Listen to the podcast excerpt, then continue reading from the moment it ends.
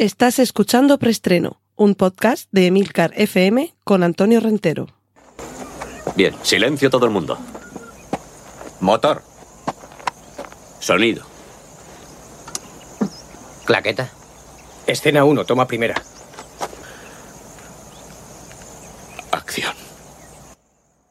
Saludos y bienvenidos una semana más a Preestreno, el podcast de Emilcar FM sobre cine y series de televisión. Recordad que en las notas del podcast podréis encontrar los enlaces a todos los contenidos audiovisuales que mencione a partir de ahora. Y empezamos ya con nuestra primera sección, la de avisos parroquiales. Cortinilla de estrella y... Tan solo para recordar que en Discord, esta plataforma de mensajería instantánea y muchas cosas más, nos podemos poner en contacto para que hablemos de cine y de series de televisión.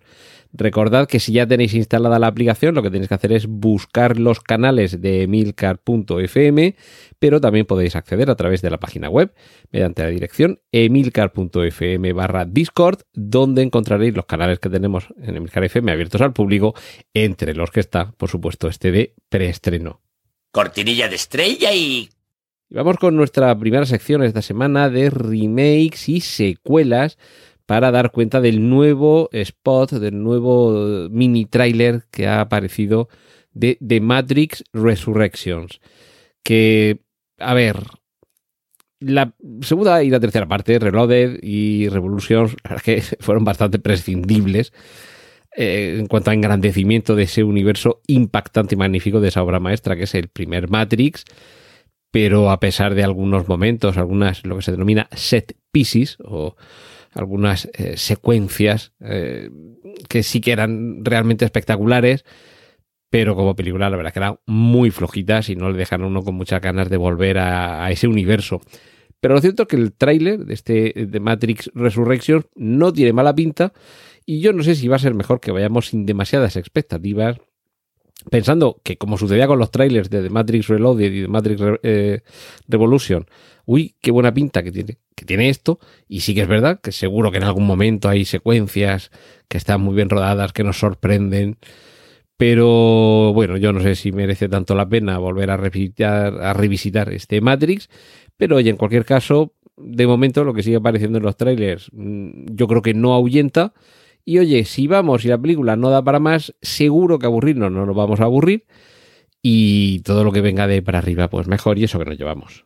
Cortinilla de estrella y... Bueno, el, el preestreno de esta semana se titula Será por series porque es el núcleo duro donde está la actividad en esta ocasión. Y de hecho veréis que no hemos tenido sección de cine, de películas originales, igual que tampoco vamos a tener sección de cómics por una vez. Pero eh, sí que vamos a tener más información sobre series. Ya se puede ver el teaser del reinicio del Príncipe de Bel Air. Sí, como lo estáis escuchando. Y de hecho Will Smith está detrás, pero en la parte de producción. Y lo cierto es que en esta ocasión no va a ser una serie cómica, sino más bien una serie dramática. Y lo cierto es que este nuevo aire que se le quiere dar a la historia encaja bastante bien con ese argumento de base en el que el que creció y vivió en Filadelfia se tiene que ir a vivir a Los Ángeles con su familia más remota y más acaudalada porque se mete en algún problema en su ciudad natal y seguro que no le será fácil adaptarse a la vida en Los Ángeles. Así que yo creo que por ahí tenemos un, punto de conexión bastante interesante con un drama y ahora habrá que ver si son capaces de llevarlo a buen eh, puerto.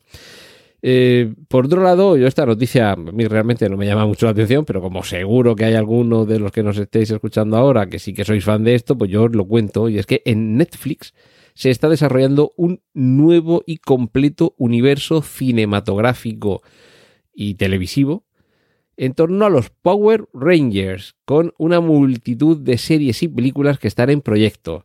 Así que si sois de los Power Rangers, estáis de enhorabuena, pero seguramente tendréis todavía que esperar un poquito, unos meses, el año que viene ya con toda seguridad, para que llegue este desembarco a Netflix.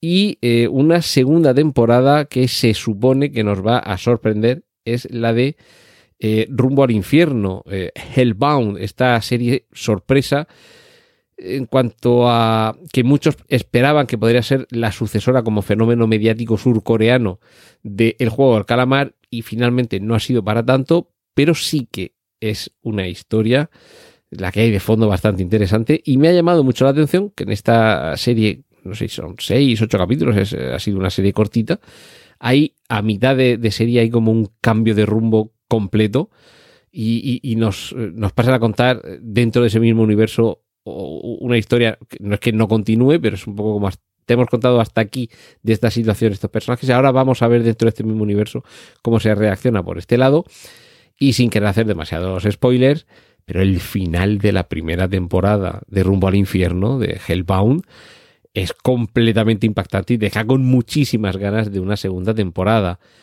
Pero lo que se nos da a conocer desde los que están desarrollando esa segunda temporada es que nos van a sorprender, nos van a sorprender porque se supone que no nos van a ofrecer lo que todos esperábamos.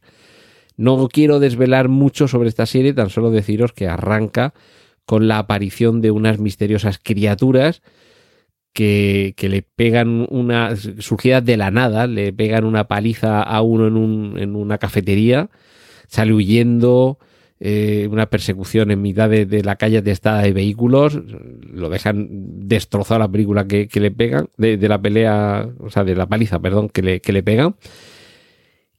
Y le pegan fuego, o sea, es como una especie de, de rayo súper poderoso calorífico que sale de la mano de estas tres criaturas que se reúnen en torno a este pobre desdichado.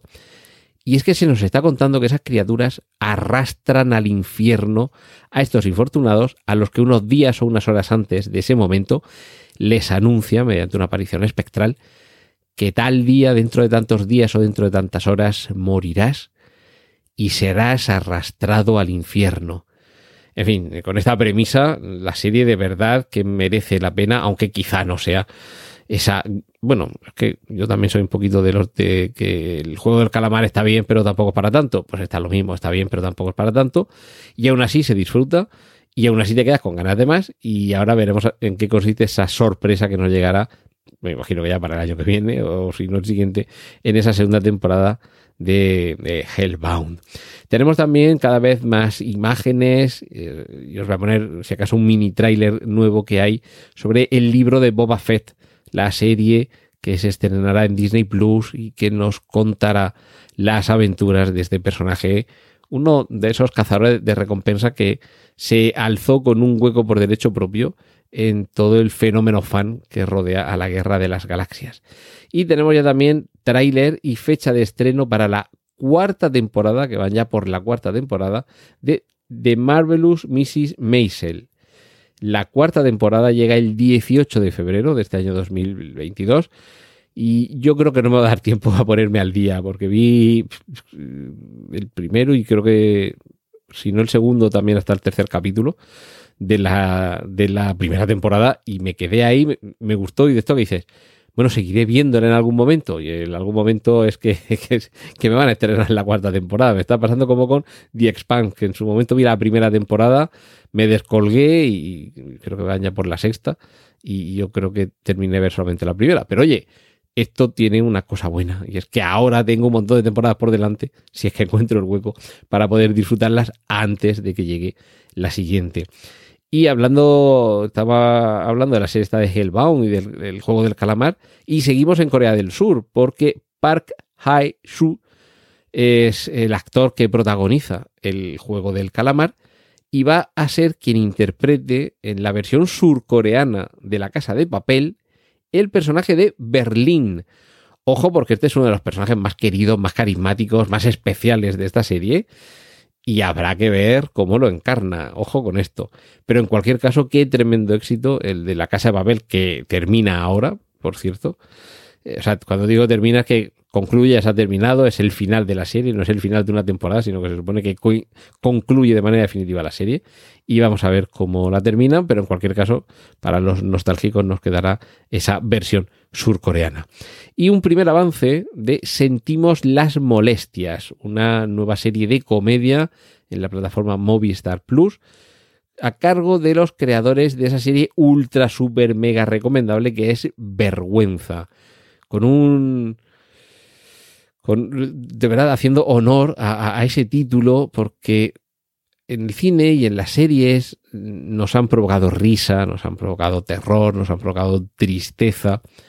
Pero qué difícil es, qué mérito tiene que durante media hora te estén provocando vergüenza, como dice su título, vergüenza ajena en este caso, al ver qué es lo que está haciendo este, eh, eh, eh, que no sé ni, cómo calificar, al, personaje protagonista de la serie Vergüenza. Pues bien, ese mismo pack creativo, Juan Cabestani y Álvaro Fernández Armero, han creado esta, esta serie, Sentimos las molestias, protagonizada por Miguel Reyán y Antonio Resines. De momento únicamente seis episodios para dos antiguas glorias de la música. Uno de ellos interpreta a un director de ópera y el otro a un rockero.